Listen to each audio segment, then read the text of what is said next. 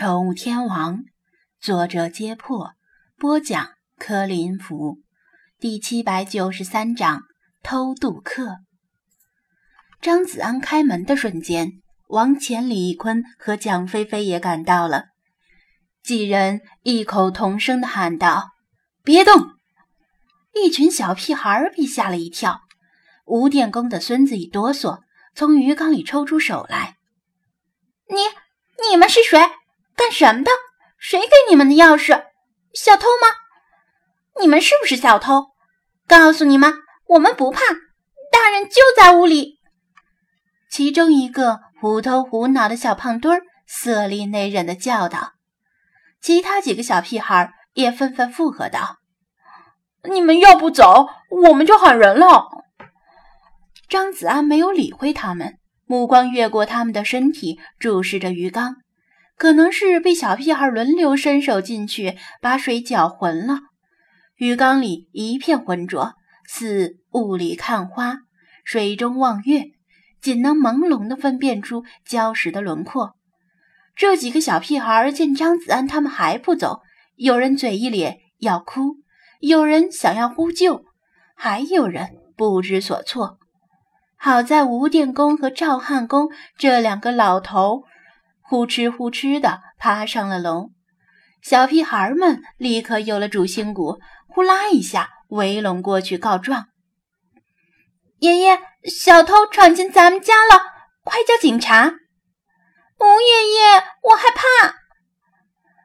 屋子里乱成一片，隔壁的邻居听到响动，出门查看情况，但被吴电工和赵汉公连连道歉。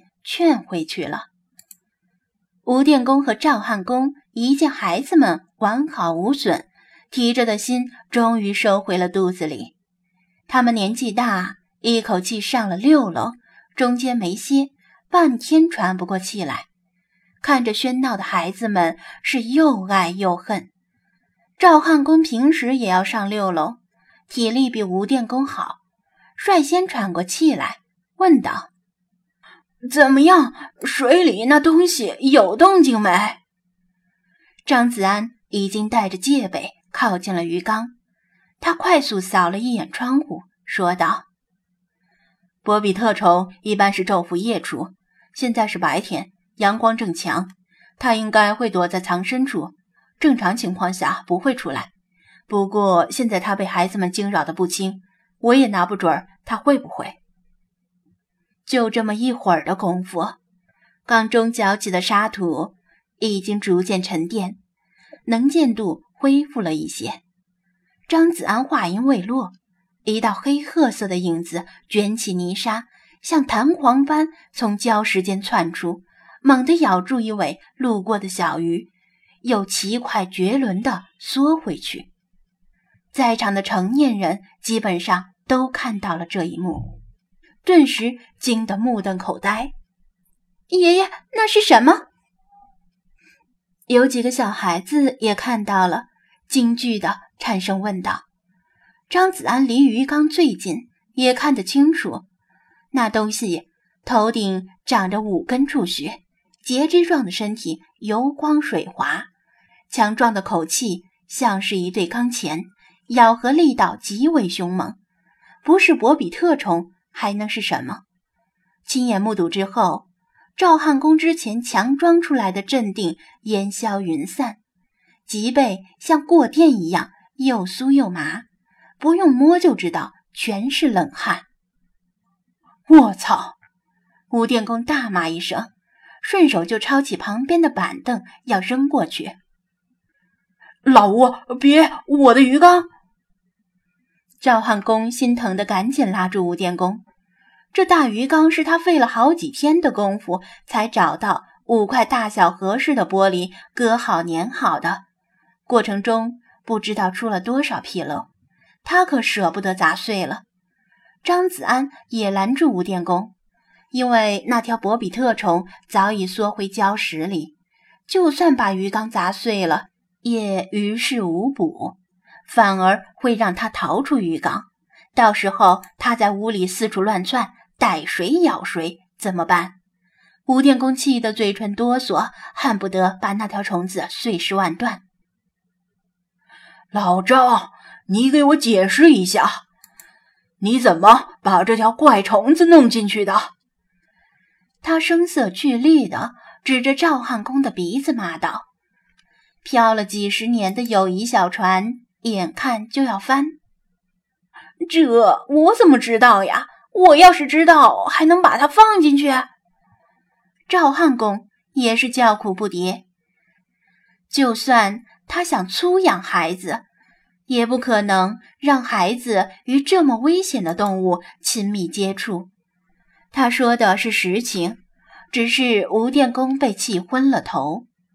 张子安已经猜测出事情的真相，替赵汉公解释道：“吴师傅，您别急，不是没出事吗？您先消消气。”我已经知道是怎么回事了。啊，怎么回事？赵汉公也想知道。问题就出在你从海边凿回来的礁石上。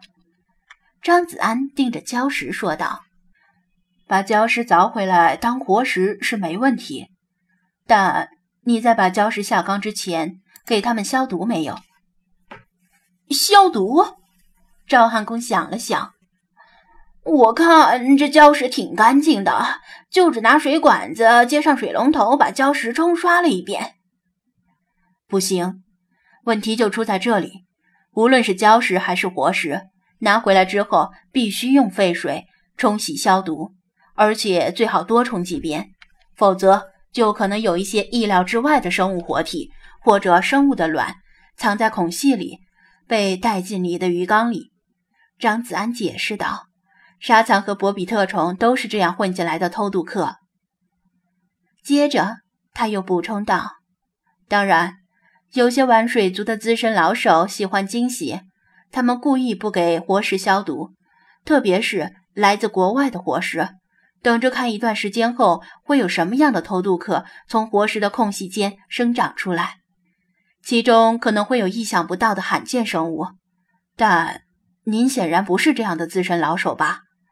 而且，就算是这些老手，他们也是做好充足准备之后才敢这么干的。这条博比特虫就类似于那个丑小鸭珊瑚，都是附着在活石上的偷渡客。这种事儿在水族生物圈里并不罕见。正规程序是要在活石入缸以前以沸水消毒，但有些老手故意反其道而行之。试着赌一把。张子安花钱把丑珊瑚买回来，也是一种赌博。小赌怡情，大赌伤身。